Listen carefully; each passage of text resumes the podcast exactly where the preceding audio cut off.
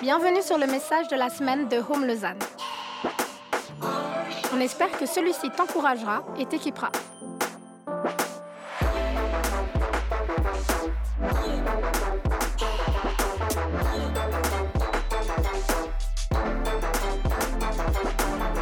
Pour plus d'informations sur notre Église, n'hésite pas à visiter notre site internet sur www.eglisehome.com.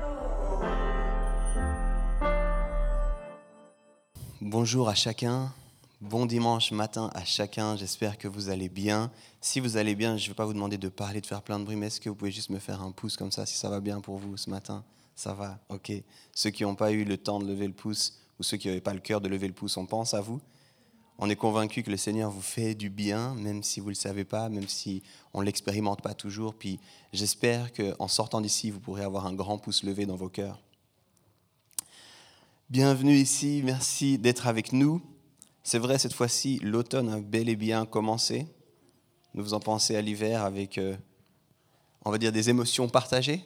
Ça dépend de où vous êtes sur le spectre de pro-automne, pro-hiver, pro-été pas de débat ce matin. Euh, on va commencer en fait une nouvelle série, puis c'est vraiment une, joie pour moi d'être avec vous pour cette nouvelle série. Si vous êtes là pour la toute première fois, vous êtes là au meilleur moment parce que c'est le début d'une série. Et puis vous dites, mais pourquoi c'est mieux que dimanche passé ou que dimanche prochain? Parce qu'en fait, on fonctionne avec des séries et puis du coup, vous allez tout comprendre. On va poser les fondations pour une série ensemble et ça va être magnifique. Euh, en général, on, fait des séries sur quelques temps. Cette fois-ci, ça va être une série un peu particulière. C'est une série qu'on fait une à deux fois par année. Euh, c'est une série où on va se plonger ensemble dans un livre de la Bible. Euh, on va aller ensemble dans le livre aux Philippiens, dans la lettre aux Philippiens. Donc il n'y a pas de surprise, il n'y a pas de spoiler, vous pouvez déjà préparer vos Bibles à Philippiens, au chapitre 1, c'est là où on va être. Et on fait en fait ce, genre de série pour se rappeler, pour plonger dans la Bible, pour se rappeler l'importance de lire nos Bibles. Et dans cette série, on va aussi mettre en place un plan de lecture. Philippiens, c'est court si jamais. Euh, Philippiens, c'est quatre chapitres. Donc euh, tu peux lire euh, là facilement. ça te prend une quinzaine de minutes, 20 minutes si tu prends longtemps. Et on va, on va lire ensemble durant cette série. Ce sera sans doute euh, la troisième semaine, de la semaine 3 à la semaine 4. On va vous proposer de lire ensemble, de pouvoir interagir ensemble sur un plan de lecture euh, autour de cette lettre. Puis on va chaque semaine aller un petit peu dans un de ces chapitres. Alors c'est des chapitres qui sont riches, c'est des chapitres qui sont denses. Euh, on n'aura pas le temps de tout voir ce qu'il y a dans un chapitre, mais on prendra à chaque fois. Donc aujourd'hui ce sera Philippiens 1, sans surprise. Dimanche prochain, Philippiens 2. Dimanche d'après, Philippiens 3. Dimanche d'après, Philippiens 4 dimanche d'après, une nouvelle série. Comme ça, il n'y a pas de surprise, il n'y a pas de, suspense, d'intensité. Mais qu'est-ce qui va se passer Et tu peux le lire, vraiment, je t'encourage à le faire. On va essayer de le faire ensemble, nous euh, qui, travaillons ça. On l'a lu plusieurs fois euh, aussi pour préparer, puis on va continuer à le lire plusieurs fois. Et puis ça va être une série euh, aussi où on va mettre en place, on va remettre en place quelque chose que tu as peut-être déjà vu, qu'on appelle des brins de Cosette. Est-ce que tu as déjà vu l'émission Brins de Cosette de Home? Ouais, quelques personnes, ok. C'est principalement sur Instagram, si jamais.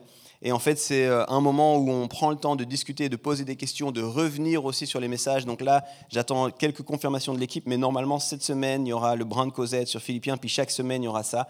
Et en fait, euh, c'est bien pour toi parce que on va te donner l'occasion, après chaque dimanche, de poser tes questions. Tu peux poser tes questions par, euh, par le moyen que tu veux, un email, les réseaux sociaux.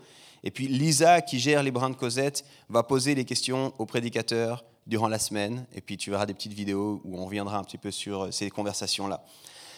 Ok, on commence Philippiens. Vu que c'est le premier message, il faut que je pose un petit peu les bases ensemble. On va aller dans Philippiens 1 dans un petit moment, mais je vais d'abord t'expliquer un tout petit peu de contexte sur la lettre aux Philippiens.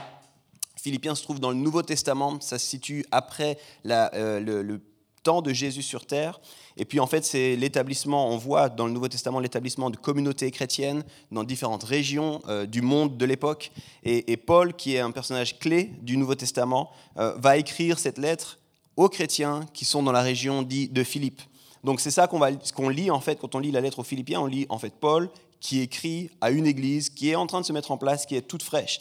Cette lettre, elle est pleine de joie. Je ne sais pas si vous avez déjà lu cette lettre, si vous la connaissez. Un des versets vraiment connus, c'est Réjouissez-vous sans cesse, je le répète, réjouissez-vous.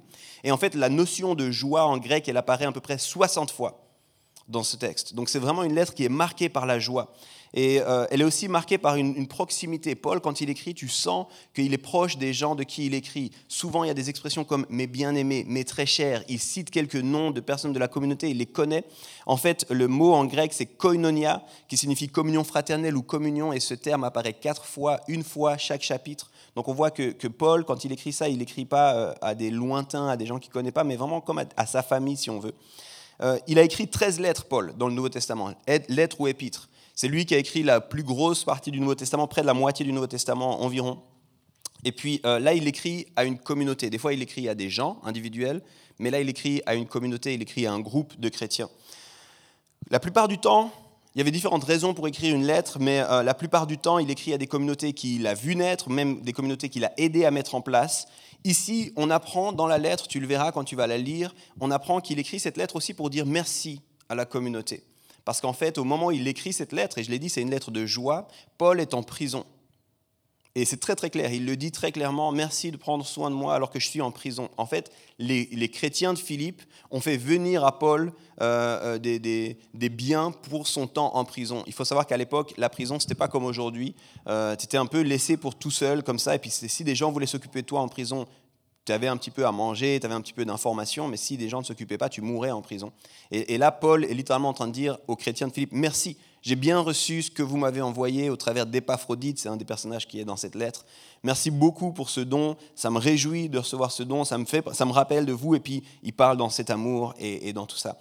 Si tu t'intéresses un petit peu au contexte, tu veux savoir d'où ça, ça vient l'histoire de Philippe qui est en, en Macédoine antique, si tu te demandes géographiquement où c'est, tu peux aller dans Actes au chapitre 16. On va pas y aller ensemble, mais tu peux aller dans Actes au chapitre 16, puis en fait, on voit Paul, justement, qui est en train de faire des voyages, puis qui, arrive dans la région de Philippe. Puis il cherche quelques chrétiens, il cherche des gens. Est-ce qu'il y a des gens qui sont intéressés par Dieu, qui se posent des questions? J'aimerais commencer avec eux. Et puis il va y avoir des personnages très très intéressants, notamment Lydie. Euh, il va y avoir d'autres personnages qui sont là. Un, gars qui était en prison, enfin un, gardien, un geôlier de prison, qui sont comme les premières personnes de cette communauté à Philippe. Donc si tu t'intéresses au début de l'église aux Philippiens, tu peux aller dans Actes, tu peux lire ça. Et on voit en fait que Paul non seulement connaît bien cette église, mais il fait partie de ceux qui ont mis en place cette église. Alors, quatre chapitres, une courte lettre. Pour rappel aussi, les chapitres, c'est toujours par la suite qu'ils ont été faits. Quand Paul écrit une lettre, il n'a pas écrit chapitre 1, d'accord? Qui écrit chapitre 1 dans ses emails aujourd'hui? Personne ne fait ça. Donc c'est par la suite, euh, on a mis en place une structure pour euh, étudier, lire. Euh, donc c'est par la suite, mais elle est assez courte. Et on pourrait résumer l'entier de cette lettre dans cette phrase. J'ai essayé de trouver quelques phrases pour résumer. Là, j'ai trois phrases que je peux vous laisser. Euh, plusieurs théologiens vont accentuer sur une ou l'autre de ces phrases, mais on pourrait résumer toute la lettre aux Philippiens de cette façon. Je me réjouis, réjouissez-vous. Voilà, résumé. Si jamais dans le dans le description du mail, c'est ça. Je me réjouis, réjouissez-vous, puis il commence la lettre. On pourrait aussi dire vivons avec et comme Christ. On va voir ça, mais dans sa lettre, il encourage vraiment un style de vie. Puis il dit, les amis, vivons avec et comme Christ. Ou alors on pourrait aussi la résumer en continuons la belle œuvre de la proclamation. Les amis, continuons à proclamer Christ. Et le cœur de cette lettre, je crois que c'est vraiment ça. Il faut qu'on apprenne à vivre nos vies à la lumière de la vie de Jésus-Christ. Je suis convaincu que c'est le cœur de cette lettre. Oui, à la joie, la joie apparaît plein de fois, puis des fois on dit c'est la lettre de la joie, mais je crois qu'au cœur de cette lettre, le, cœur de Paul, quand il écrit cette lettre aux chrétiens de Philippe, mais en fait à nous tous aujourd'hui, si Dieu a voulu, par son Saint-Esprit, que cette lettre soit encore disponible pour nous, c'est qu'il y a un message pour nous. Puis je crois que le message central, c'est vraiment celui-là. Il faut qu'on vive nos vies à la lumière de la vie de Jésus-Christ. Si je dis ça, c'est que quand vous étudiez cette lettre, au cœur de cette lettre, il y a quelque chose que les théologiens ont appelé l'hymne à Jésus-Christ. Et ça, on va la lire ensemble maintenant, vous verrez, c'est vraiment, c'est comme l'élément central de sa lettre. Et c'est à Éphésiens 2, les versets 6 à 11. Je vais les lire maintenant, mais on ne va pas étudier ça maintenant ensemble. Je lis Éphésiens 2, les versets 6 à 11. Lui, il est l'égal de Dieu, parce qu'il est Dieu depuis toujours. Pourtant, cette égalité, il n'a pas cherché à la garder à tout prix pour lui. Mais tout ce qu'il avait, il l'a laissé. Il s'est fait serviteur. Il est devenu comme les hommes, et tous voyaient que c'était bien un homme il s'est fait plus petit encore. Il a obéi jusqu'à la mort et il est mort sur une croix. C'est pourquoi Dieu l'a placé très haut et lui a donné le nom qui est au-dessus de tous les autres noms. Alors tous ceux qui sont dans le ciel, sur la terre et chez les morts tomberont à genoux quand ils entendront le nom de Jésus. Et tous reconnaîtront ceci. Jésus-Christ est le Seigneur pour la gloire de Dieu le Père. Ce petit bout-là, c'est comme l'élément central, c'est comme le cœur de Paul. Qui est Jésus Puis en fait, toute sa lettre s'articule autour de cet hymne-là. Toute, toute, sa lettre. Et c'est fascinant parce qu'il écrit des choses très concrètes. Il dit merci pour les dons, merci de prendre des nouvelles pour moi. À un moment, il dit c'est vrai, j'ai failli mourir, mais tout va bien, vous en faites pas, réjouissez-vous. Euh, d'ailleurs, je vous renvoie à Épaphrodite. Lui aussi, il a failli mourir, mais tout va bien, réjouissez-vous. Et en fait, tout, tout, son, parcours, il s'articule autour de cette notion-là. Et je vous encourage vraiment, vraiment à lire et à voir cette partie comme l'élément central de la lettre. Aujourd'hui, on va s'intéresser au chapitre 1, donc. Alors, pour s'intéresser à ça, puis on va se plonger un petit peu là-dedans. Je vais vous poser une première question, et ça va sembler qu'on n'est pas en lien avec la lettre aux, euh, Philippiens, mais écoutez bien. Qui ici est familier avec la notion d'autofocus? Levez la main si vous savez ce que c'est qu'un autofocus. Quatre personnes. D'accord. D'accord, surprenant. Je, pensais qu'il y aurait un peu plus, mais c'est pas grave. J'ai été regarder ce que c'était, comme ça je peux vous expliquer. Si vous avez déjà pris une photo ou une vidéo avec votre téléphone portable, c'est quasiment sûr que vous avez utilisé, sans le savoir, vous avez bénéficié de la technologie appelée autofocus. En fait, ce terme vient du latin et du grec et il signifie une mise au point automatique. Donc le focus, c'est là où vous mettez la concentration. On utilise aussi ce mot euh, notamment en anglais sur la concentration, c'est là où vous mettez l'attention. Et puis quand vous prenez une image, notamment une photo, une vidéo, il faut choisir où est-ce que vous mettez ce qu'on appelle aussi la netteté quelle est la partie de la photo, quelle est la partie de l'image qui sera nette? Et puis l'autofocus, c'est en fait l'idée que l'intelligence artificielle, n'ayez pas peur les gens ici, l'intelligence artificielle réfléchit pour vous, analyse un petit peu l'image, puis choisit là c'est un bon endroit pour mettre l'autofocus. Souvent c'est sur un visage, mais voilà, ça peut, ça peut choisir en fonction de la texture de l'image de dire c'est ici qu'on met. Donc vous avez déjà vu ça, vous avez déjà utilisé ça. Et je pense que le premier chapitre, et en particulier quelques versets qu'on va lire maintenant, sont une invitation à réfléchir sur quoi est-ce que nous, on met notre focus.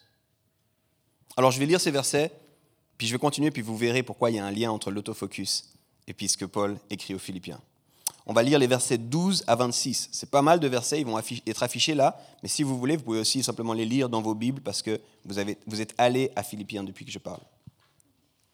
J'en suis sûr. Je prie pour ça. Frères et sœurs chrétiens, je veux vous dire une chose. En réalité, ce qui m'est arrivé a servi à faire avancer la bonne nouvelle. En effet, tous les fonctionnaires du gouverneur et tous les autres savent maintenant que je suis en prison parce que je sers le Christ. Presque tous les chrétiens, en voyant que je suis en prison, ont une plus grande confiance dans le Seigneur. Alors, ils ont deux fois plus de courage pour annoncer sans peur la parole de Dieu. Certains annoncent le Christ avec un cœur bon, ils le font par amour. Ils savent que je suis en prison pour défendre la bonne nouvelle. D'autres le font par jalousie. Ils veulent s'opposer à moi et ils annoncent le Christ pour passer les premiers. Leurs raisons sont malhonnêtes et de cette façon, de cette façon ils pensent rendre plus dure ma vie en prison. Certains annoncent le Christ avec un cœur bon, ils le font par amour. Ils savent que je suis en prison pour défendre la bonne nouvelle, pardon. D'autres par jalousie, tcha tcha tcha. Leurs raisons sont malhonnêtes, pardon. Copier dans ma problème de copier-coller.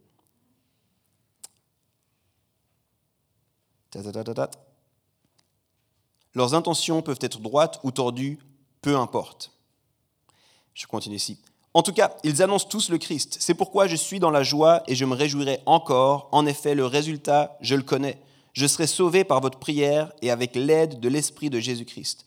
Je désire que cela arrive et je l'espère vivement. Je ne le regretterai pas, au contraire, je garde une grande confiance. Aujourd'hui, comme toujours, on verra en moi que le Christ est grand, soit par ma vie, soit par ma mort.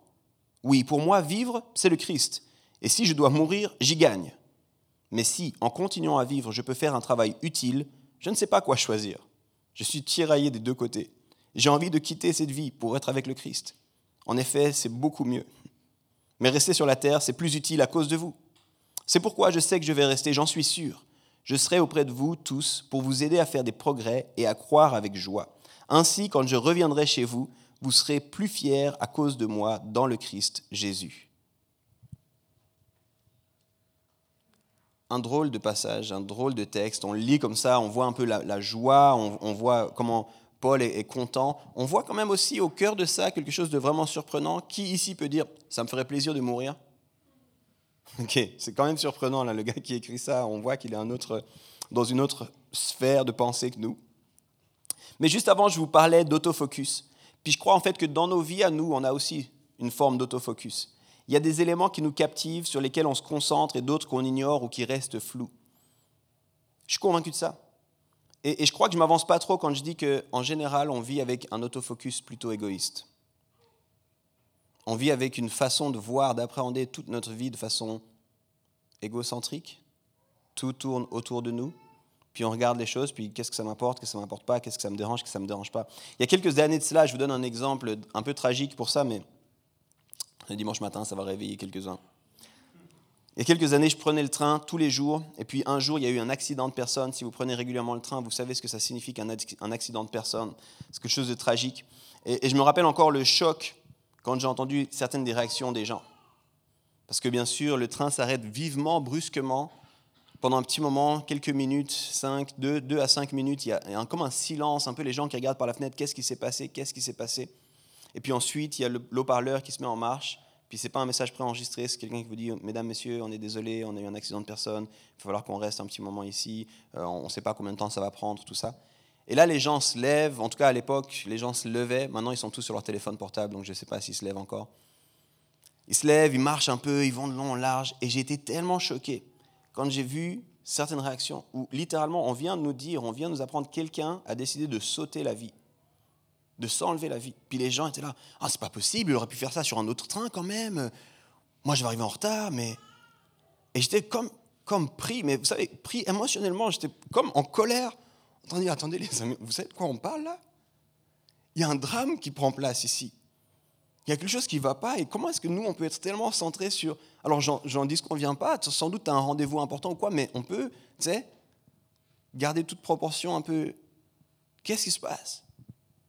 Ça, c'était choquant, mais je pense qu'on a tous vécu ça quand arrive ce fameux bouchon sur la route, sur l'autoroute en particulier, qu'au début, on pense qu'on est plus malin, alors on va se déplacer juste de fil. Ensuite, on réalise que tout le monde est en train de ralentir et on commence à s'énerver. Pas vous, moi, des fois. Mais qu'est-ce qui se passe? Mais c'est pas vrai, mais qui fait quoi? Et on a pris cette habitude, pas tout le temps, mais on a pris régulièrement cette habitude avec Janet de juste dire Seigneur, s'il y a quoi que ce soit qui s'est passé devant, on prie pour les gens qui sont devant. On prie que ce ne soit pas un accident dramatique. On, espère que ce n'est pas trop grave, cette histoire-là.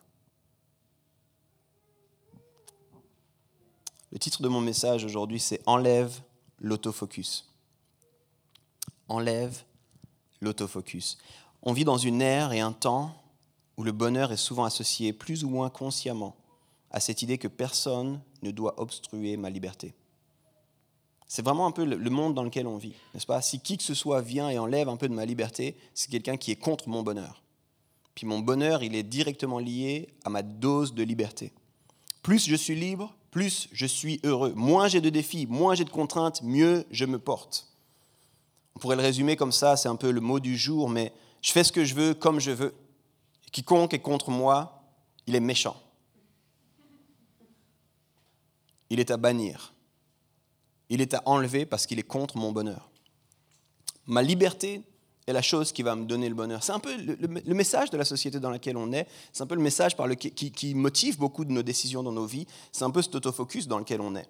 Mark Sayers, qui est sociologue et pasteur, l'illustre avec cette idée de réservoir. J'en ai fait une fois ici une démonstration, euh, mais pensez la chose suivante, il dit, pour être accompli, on a besoin de trois choses.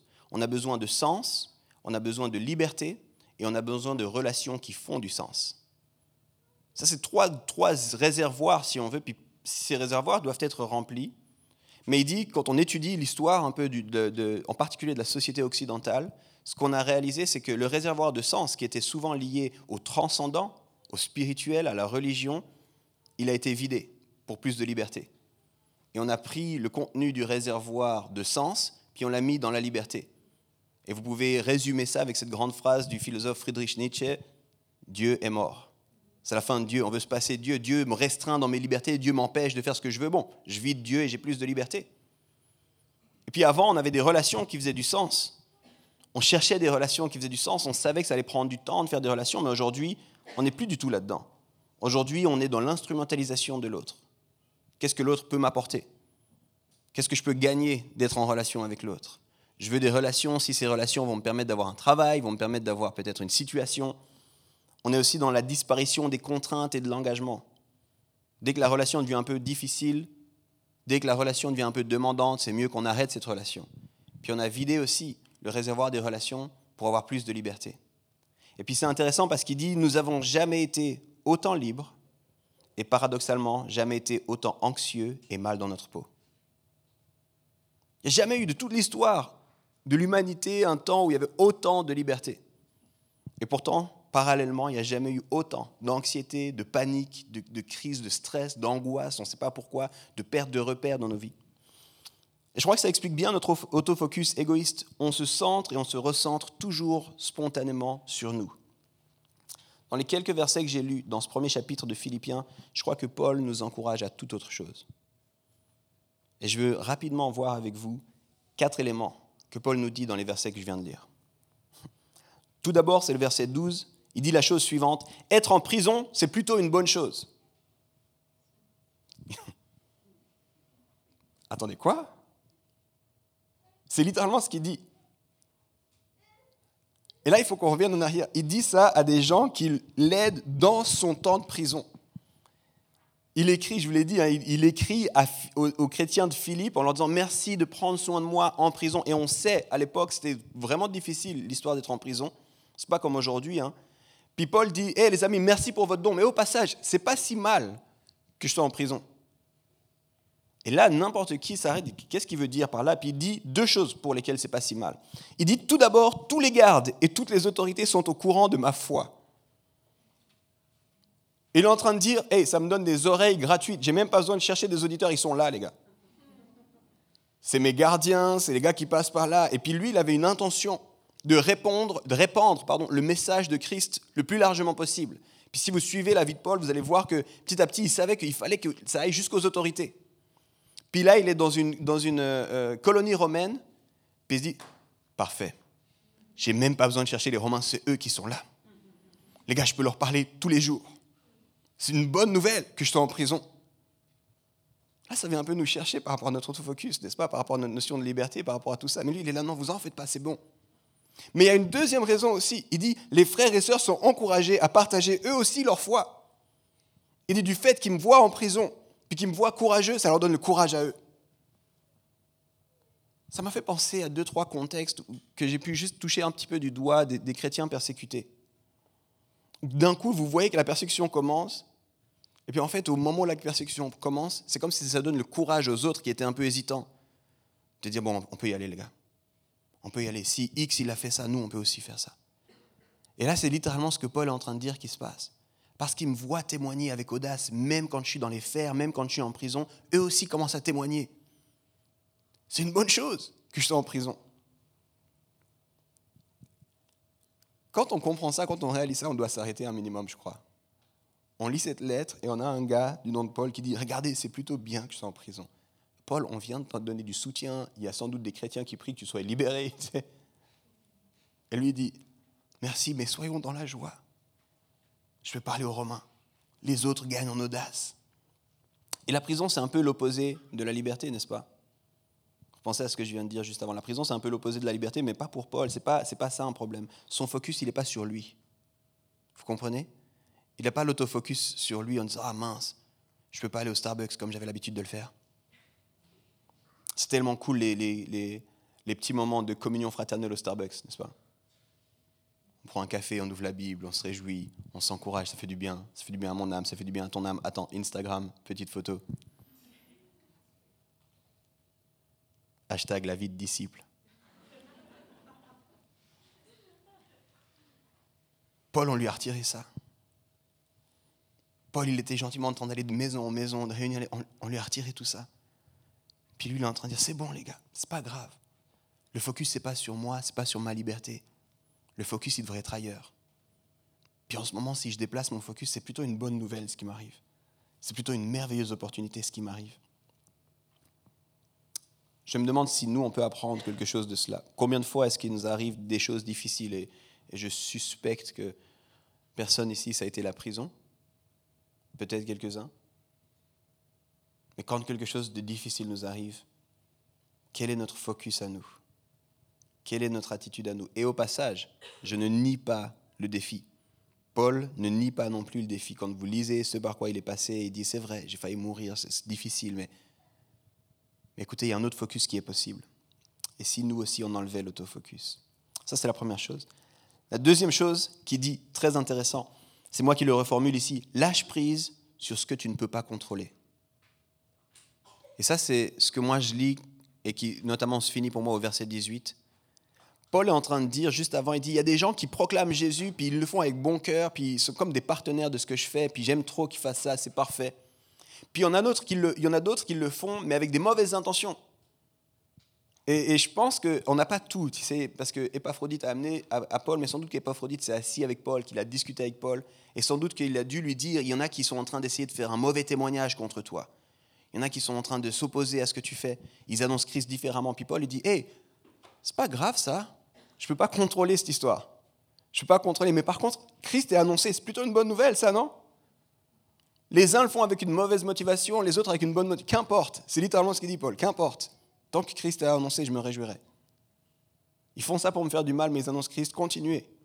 Annoncez Christ. C'est pas grave. Et je crois qu'il y a une invitation de la part de Paul à lâcher prise sur ce que tu ne peux pas contrôler. Laissons ce qu'on ne peut pas contrôler. Littéralement, ce qu'il dit, c'est certains le font par jalousie parce qu'ils ne m'aiment pas, qu'importe. Jésus est annoncé et c'est ce qui compte. De nouveau, le focus, il est redirigé. Le focus, il est complètement redirigé. Écoutez, il parle de Jésus, c'est pas grave. S'il parle pour me dire du mal de moi, c'est pas grave. Il parle de Jésus. Ils annoncent à quel point Jésus est merveilleux. Ils annoncent que Jésus est mort, ressuscité. Ils annoncent que Jésus veut. Ah, c'est bon. Moi, je suis déjà en prison de toute façon. En termes d'aujourd'hui, il pourrait dire j'ai perdu des followers, mais si Jésus en a gagné, c'est pas grave. Peut-être moins de gens qui me suivent sur les réseaux sociaux, mais s'il y en a plus qui suivent Jésus, c'est ça qui compte en fait. Lâche prise sur ce que tu ne peux pas contrôler.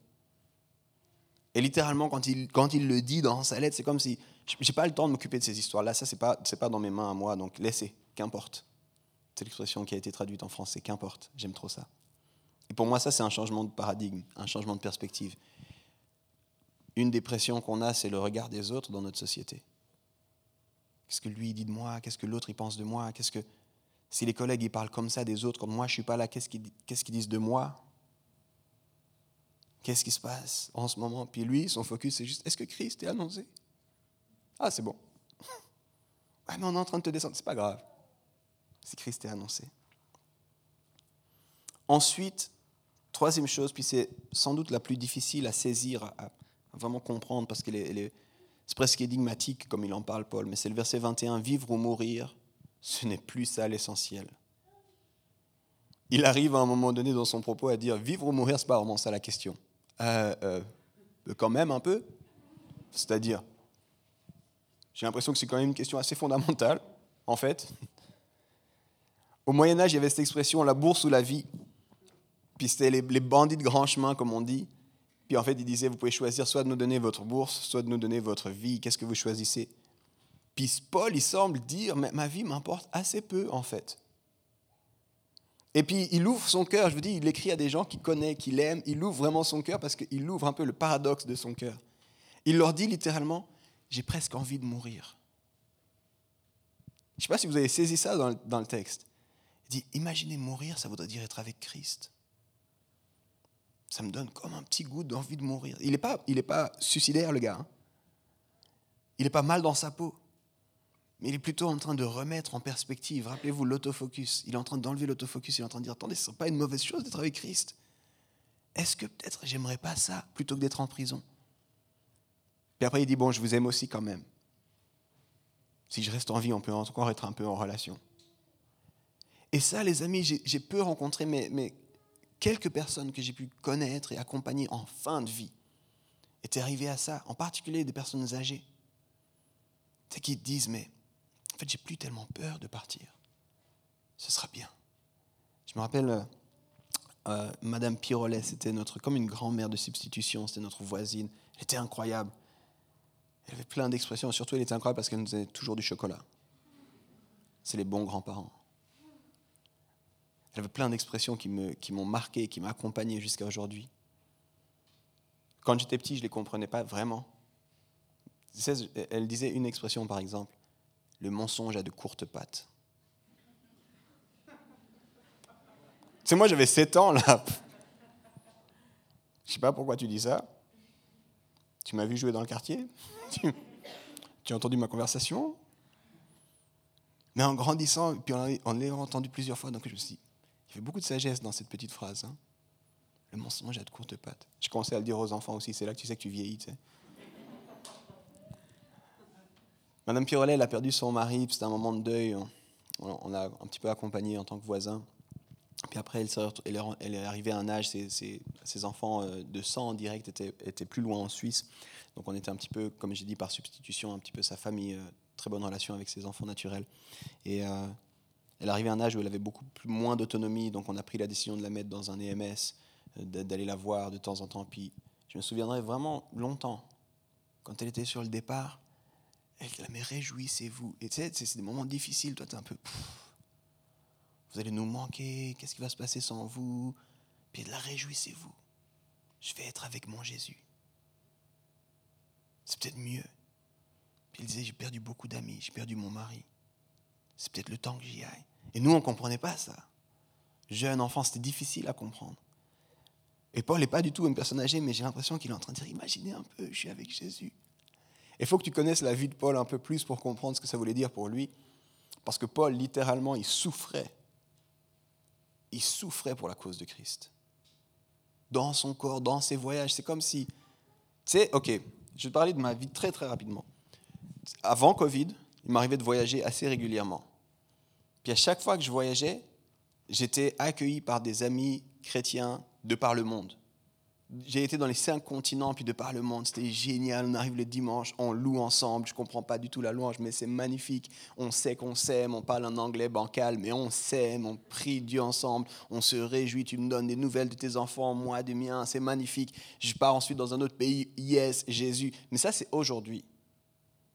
Paul, lui, il arrivait, il était reçu par des coups de cailloux. J'ai une super nouvelle, Jésus. Ok, lui, on va le lapider. Lui, là, on veut rien de savoir de lui. Après, il arrivait vers ses, amis juifs. Hé, j'étais avec vous avant, mais écoutez, Jésus, il a emmené le truc un peu plus loin. Est-ce que vous êtes d'accord que je vous parle de ça? Allez, lui, il faut qu'on le fasse taire. Et si tu regardes, régulièrement, il était en prison, régulièrement, il était battu, régulièrement, il était dans des, dans des situations terribles, dans des chemins difficiles. Et puis lui, il, avait tellement, il est tellement drivé par le fait d'amener Jésus que c'est pas grave. Il y a un passage où il dit J'ai été dans les mers, j'ai souffert, j'ai été dans le désert, j'ai souffert, j'ai été sur les chemins, j'ai souffert, j'ai été dans les villes, j'ai souffert, j'étais. Partout, il a souffert, le gars. Et quand il écrit ici, il dit peut-être ce serait bien d'être avec Jésus. Tu sais, il ouvre son cœur. Mais pour vous, je vais rester. Et je crois que ça doit nous interpeller. Combien de fois on s'attache à notre confort, on s'attache à notre bien-être, on s'attache simplement à notre être, à nous, à notre vie, à nous. Puis je comprends ça. Je suis vraiment, vraiment, personnellement, très, très loin d'être capable de dire mourir ou vivre, je ne sais pas. Non. Si tu me demandes à moi, honnêtement, Yves, vivre. Vivre, je n'ai pas eu besoin de trop réfléchir. Mais Paul, il arrive à un autre stade, puis je crois que ça doit nous interpeller un minimum. Il est en train de nous dire l'essentiel, ce n'est pas ce qui se passe ici maintenant. Il y a une image plus grande qui prend place. Et mon focus peut être sur cette image plus grande, pas sur mon confort à moi, pas ce qui se passe maintenant. Puis d'ici, je reste, on se reverra, et ça, c'est pas mal. J'aime ça, lui. Finalement, Dernier point. Il dit que mon témoignage vous fortifie. Et ça, c'est au verset 26. Il allait tout du long. Il a, reçu les cadeaux, il a dit les amis, c'est pas grave, écoute, lâche prise sur ce que tu peux pas maîtriser, c'est bon, vivre ou mourir, c'est pas ça la vraie question. Puis à la fin, il termine en disant Est-ce que vous, vous êtes fortifié par mon témoignage? Et je me dis Mais comment tu peux être en prison et en quatre chapitres écrire plus de 60 fois Soyez dans la joie, réjouissez-vous, je me réjouis. Puis que ton seul focus, c'est est-ce que toi, tu es fortifié? Et ça, ça me fait vraiment penser au cœur de parents. Je pense à, l'incroyable Janet, c'est comme ça que je l'appelle. L'incroyable Janet, c'est ma femme. Tu sais, c'est vraiment mon héros contemporain à moi. C'est incroyable les décisions, ce qu'elle vit, c'est incroyable ce qui se passe des fois. Les, les parents, vous savez comment ça se passe. Quand tu fais le multiple 4 pour les enfants, en peu de temps, c'est sport. Puis parce que moi, je suis celui qui est un peu plus le personnage public, on va dire, je suis la relation publique de la famille. Les gens me disent, ah Yves, j'espère que ça va. Je moi, moi, ça va, là, il faut demander ça à Janet, ok? C'est elle qui est incroyable. Et je pense à ça parce que des fois, la nuit, c'est un concept que les enfants ont de la peine à comprendre. C'est un concept qui, je ne sais pas exactement ce qui se passe dans la tête d'un enfant. J'ai perdu mes souvenirs de cette époque-là. Mais je sais en voyant mes enfants qu'ils n'ont pas la même compréhension de moi concernant la nuit. Moi, la nuit, je m'allonge, je dors. Vient le matin, je me réveille. Gloire à Dieu. Mes enfants, ils s'allongent, ils pleurent. Ils se réveillent, ils sont au top de leur forme. Ils ont fait deux heures de sieste, tu comprends pas c'est pas la sieste, il faut redormir maintenant. Aucune considération pour les autres frères et sœurs hein, qui sont là au passage. On tranquille, dit, chut, pas moins fort, moins fort. Ah, ah Ça, c'est mon petit Isaac, si vous connaissez Isaac. C'est une boule d'intensité, ce gars-là. J'ouvre la peine la porte, il se hein, hein, Il se met sur ses pieds, il est sur la pointe des pieds. Elle va dormir, c'est quoi cette histoire? Et au milieu de tout ça, je vois Janet qui se réveille, qui dort peu, qui dort à moitié, qui bataille. Puis quand un moment il mange un peu moins bien les enfants, je vois son cœur de... Qu'est-ce qui se passe avec eux? Et moi je la laisse, les, les enfants ils vont pas mourir de faim. Ils vont manger quand ils auront faim. Puis elle est là, non, est-ce qu'ils est est qu'ils prennent des forces en ce moment? Est-ce qu'ils grandissent bien en ce moment? Est-ce que nous, on dort bien? Si c'est le temps des questions, j'en ai aussi des questions. Mais Janet, elle a ce cœur-là, je veux qu'il soit fortifié. Et là, je vois, tu sais, Paul, les amis, je sais, je souffre, je suis en prison, tout ça, mais écoutez, changez le focus. Vous, comment ça va? Est-ce que mon témoignage, ça vous fortifie? Est-ce que ça vous donne l'audace? Il dit lui-même, je préfère venir vers vous, comme ça, ensemble, on sera dans la joie et vous pourrez continuer la belle œuvre de proclamer Christ. Juste après avoir dit, c'est pas grave si je meurs, il dit, mais vous en faites pas, je vais vivre. Il veut rassurer les gens, vous en faites pas, c'est bon. Je vais vivre. Et on va se revoir. Et ma prière, c'est que ça vous donne du courage. Il n'est pas en train de dire ma prière, c'est que vous puissiez m'offrir un bon spa 5 étoiles pour que je puisse prendre un peu de recul après la prison. Non. Il est en train de dire ma prière, c'est que ça vous fortifie vous. Paul semble clairement avoir un autre focus que la plupart d'entre nous. Il semble avoir enlevé l'autofocus dans sa vie. Et je te l'ai dit, c'est vraiment connecté avec ce qu'on va lire dans Philippiens 2, ce que, je t'ai lu au départ, la compréhension qu'il a de qui est Christ et de comment il vit sa vie à la lumière de, de qui est Christ. Et si tu regardes, c'est parce que Christ a enlevé l'autofocus, qu'il n'a jamais eu d'ailleurs, que Paul est capable de vivre ce type de vie. Et ce focus lui permet d'être dans la joie. Et je crois que ça doit nous challenger. Toi, sur quoi est-ce que tu mets ton focus? Je vais dire comme ça, en nous, sur quoi est-ce que nous mettons notre focus dans notre quotidien? Je crois que ce premier chapitre de cette lettre doit nous interpeller, doit nous encourager. Et je le dirais comme ça, il est peut-être le temps qu'on enlève l'autofocus. C'est une option aussi sur ton téléphone, tu peux enlever l'autofocus. Puis toi, sur les, sur, les, sur les appareils aussi, tu peux toi choisir le focus. je crois qu'il est temps qu'on fasse ça avec nos vies, qu'on arrête de se laisser aller, puis, puis vivre avec cet autofocus égocentrique, égoïste puis qu'on décide de changer le focus. Pour Paul, le cœur et l'exemple par excellence, c'est Christ. Et il cherche à vivre une vie qui soit le reflet de la vie de Christ. Comme dirait mon petit frère, là il y en a certains qui le connaissent, Paul veut vivre une vie christiale.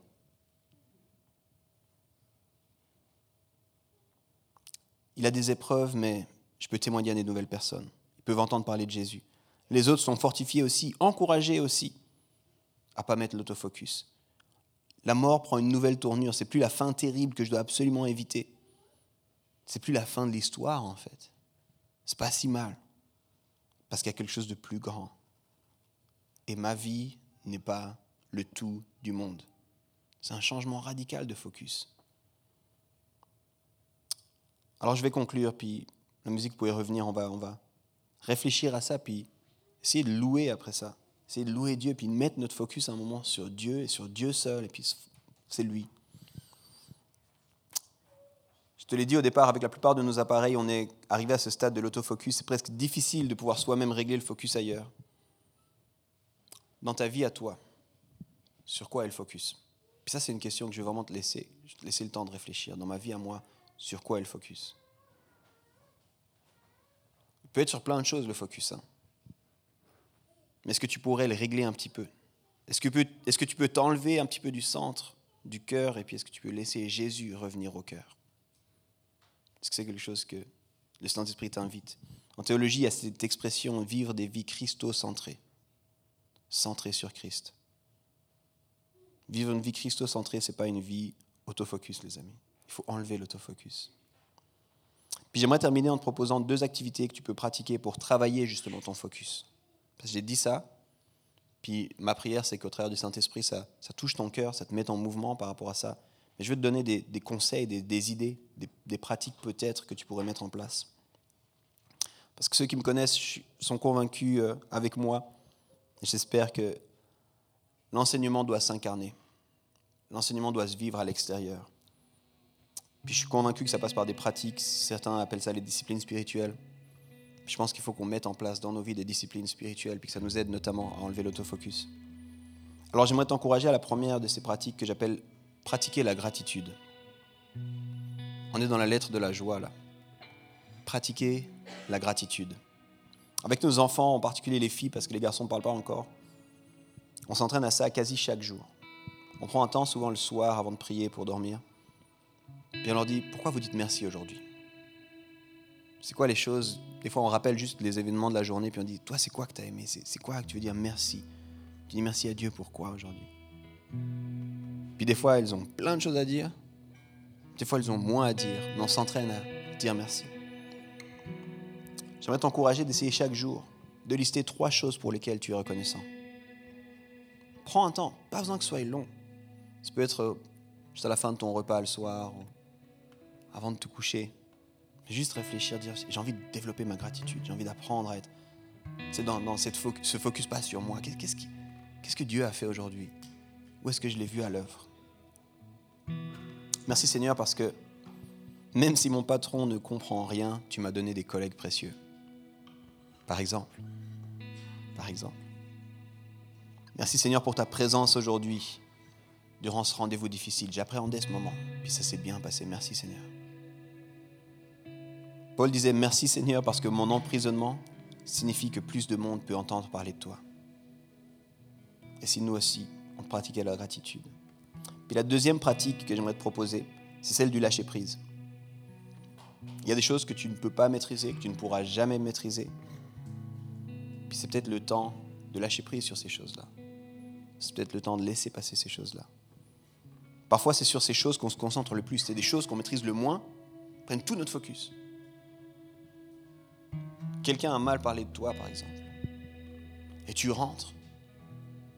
Puis tu dis, je crois pas les gens, comment ils sont capables de parler de ça. Et après ton hashtag la vie de disciple, tu fais un autre post.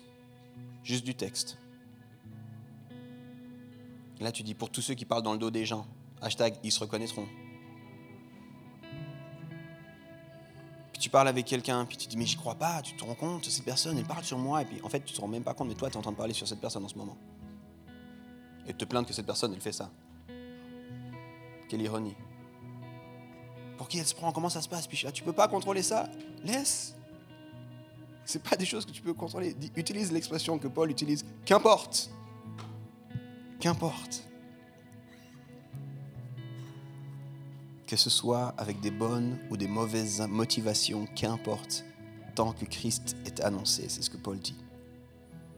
Comment est-ce que toi tu peux lâcher prise? Il y a plusieurs moyens de le faire. Mais une des choses qui, moi, m'a beaucoup aidé, et je ne le fais pas tout le temps, je ne le fais pas toutes les semaines, c'est de prendre le temps d'écrire.